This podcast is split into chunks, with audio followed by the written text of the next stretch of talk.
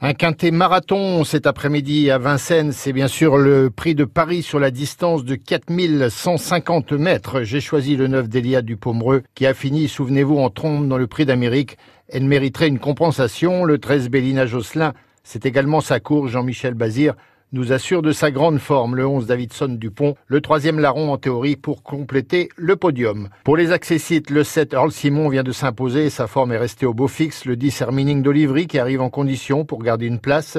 Le 4 Kalaska de Guèze en courant à l'économie, elle n'est pas hors d'affaire pour une cinquième place. Hélas, short and cash, le moins riche, mais certainement pas le moins doué. Ma sélection, le 9 Delia du Pomereux, 13 Bélina Josselin, 11 Davidson Dupont, 7 Earl Simon, 10 Hermining d'Olivry, 4, Kalaska de Gaze, hélas, Short and Cash.